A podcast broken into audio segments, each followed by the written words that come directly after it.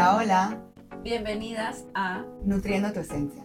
Somos Perla Rosenthal y Cristina Chanis, tus hosts, Te queremos dar la bienvenida a este espacio en el que tocaremos temas que te permitan nutrir varios aspectos de tu vida. para volver a tu esencia, reconectarte con tu intuición y estar en armonía con tu cuerpo.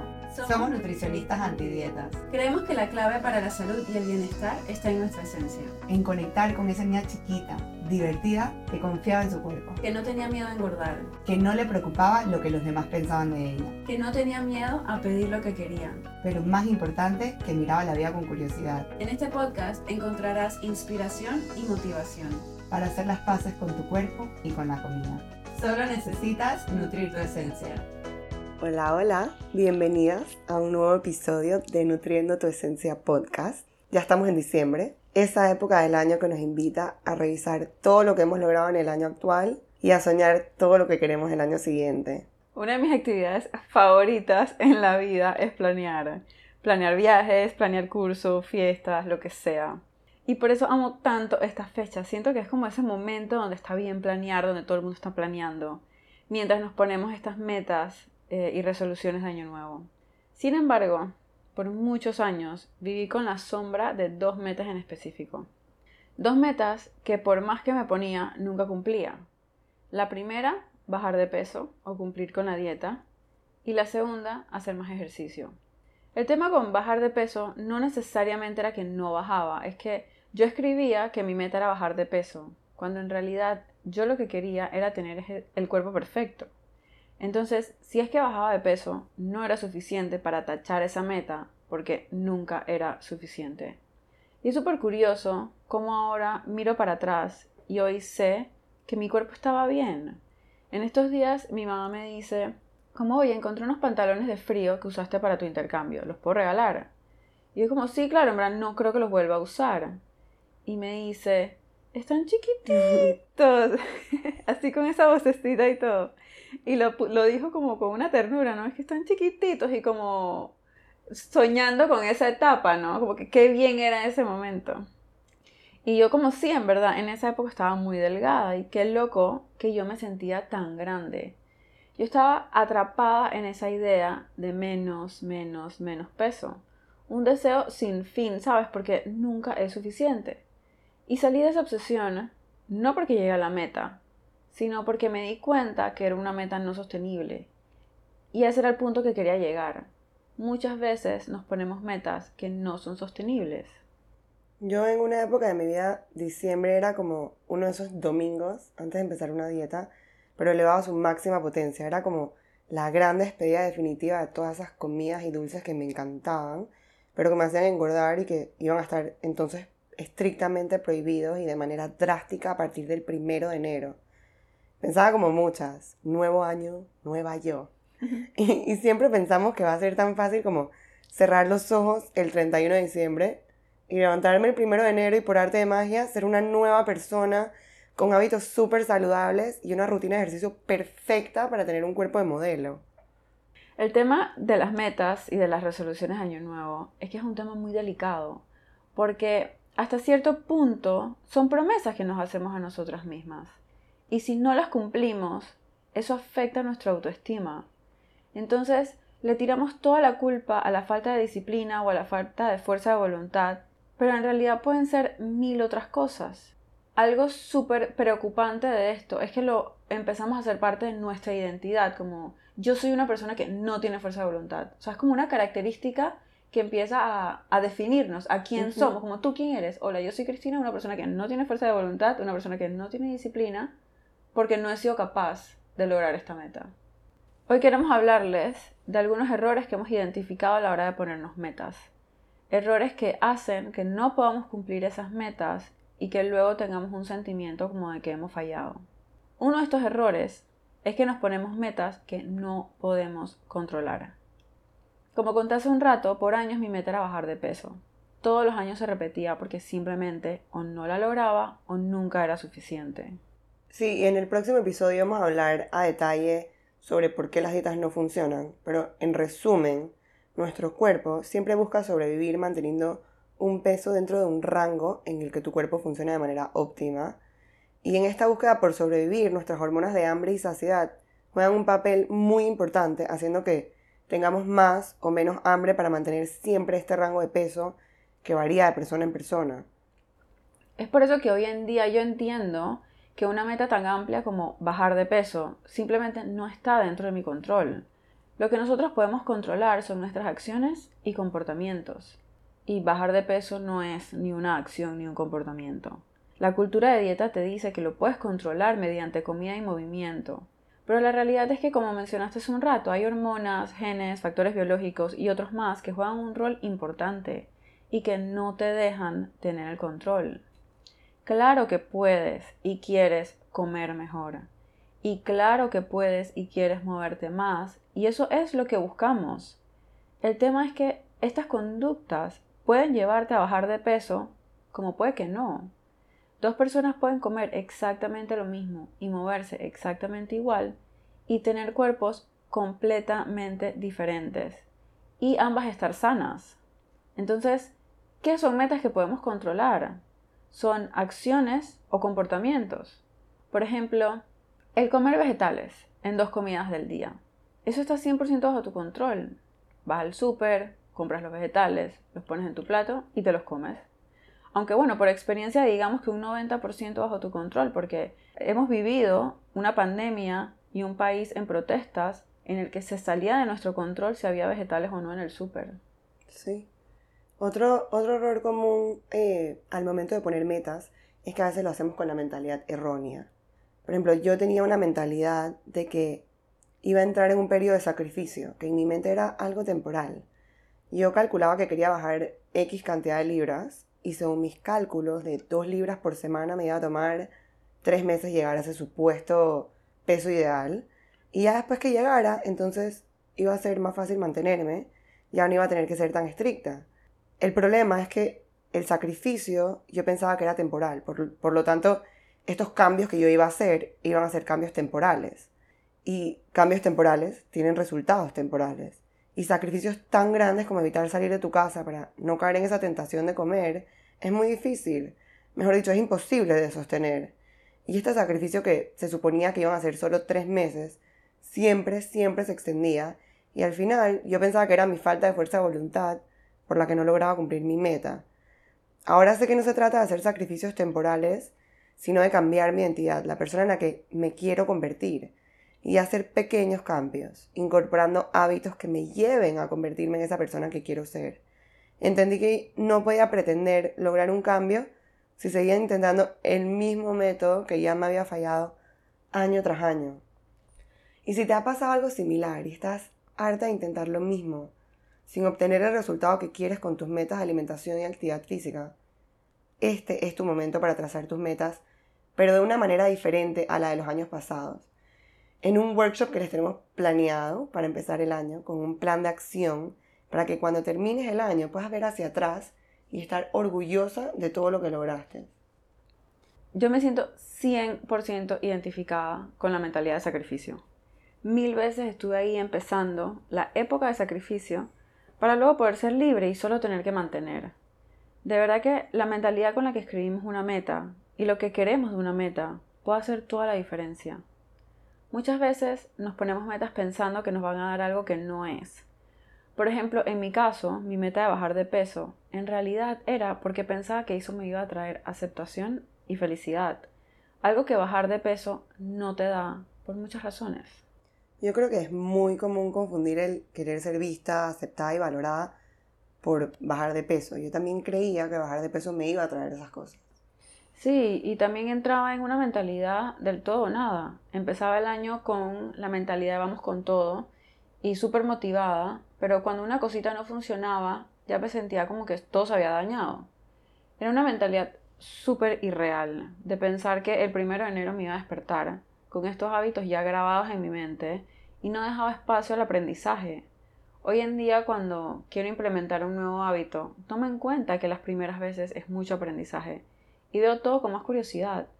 Por ejemplo, hacer ejercicio, vamos a intentar en la mañana, luego en la tarde, al mediodía, no sé, intentar varias opciones, a ver cuál va mejor con mis gustos y mi estilo de vida.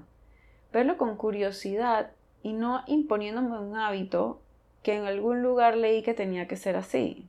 Esto nos lleva al siguiente error, que es ponernos muchas metas de golpe. La cultura de dieta tiene muchas reglas. Entonces, a veces cuando nos queremos poner metas, vamos con esta mentalidad del todo o nada a cumplir exactamente las reglas, como tienes que hacer ejercicio en la mañana, tienes que llegar a tal porcentaje de tu gasto de energía para que estés en la quema de grasa. y ni hablar de contar la cantidad de pasos que vas a dar en el día. Entonces, llenamos toda la rutina con metas que vienen basadas de estas reglas y no nos ponemos a cuestionar nada, o sea, no las cuestionamos, es como que tengo que hacer 10.000 pasos al día, ni siquiera viendo como que si es realista o con nuestro estilo de vida. Claro.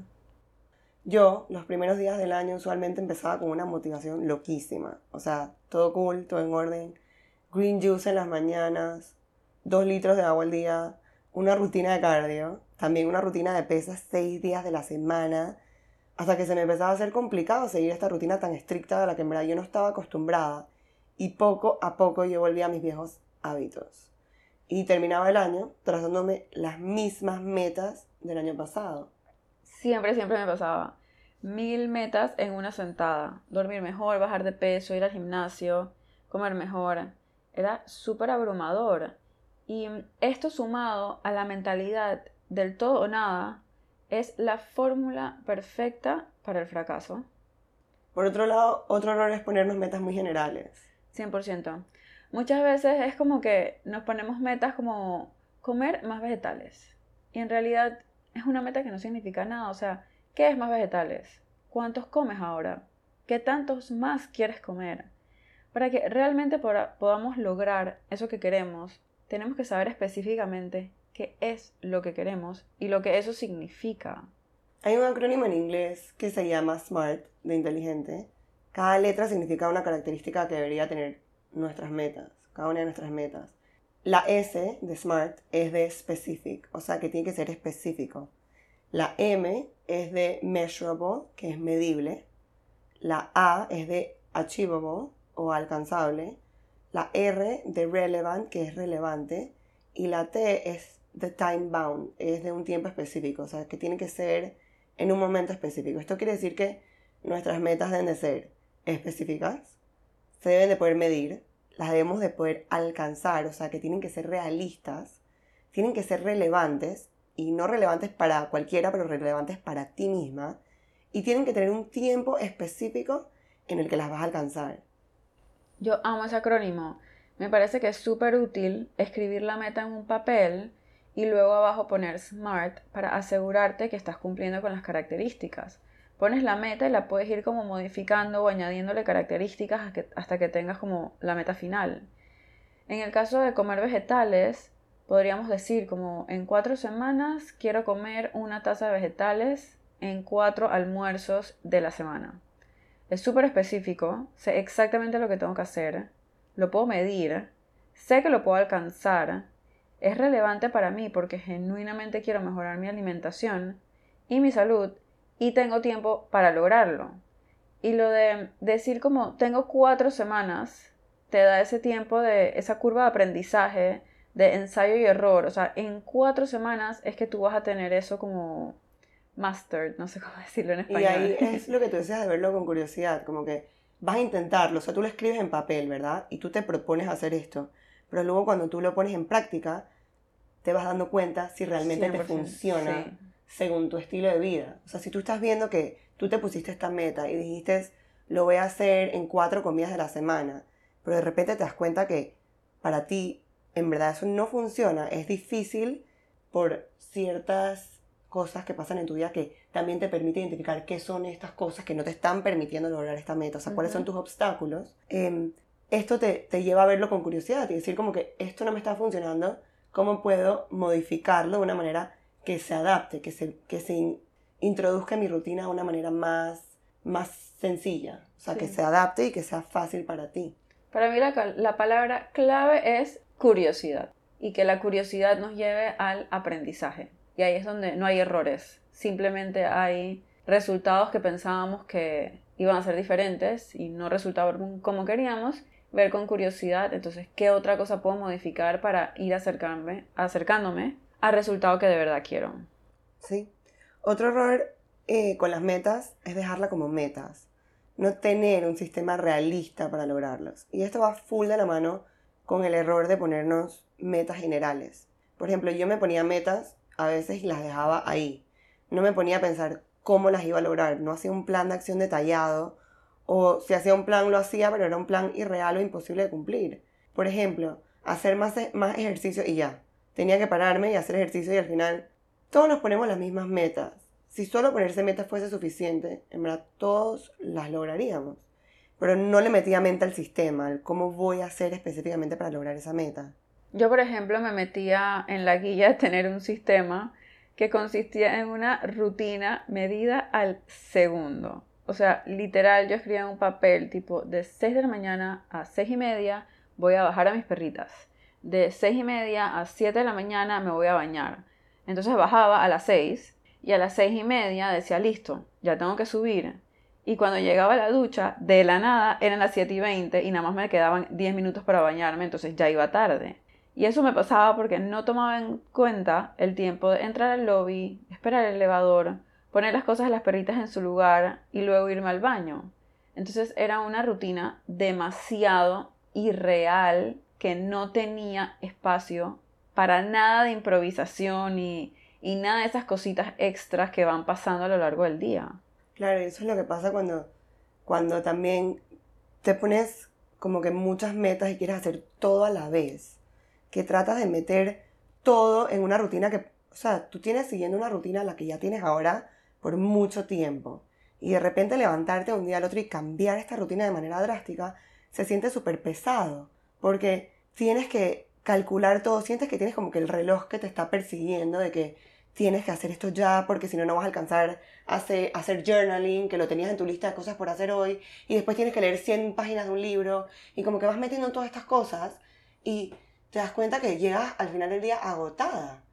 Porque todo esto es súper pesado y súper difícil porque no se adapta a tu rutina y a tu estilo de vida.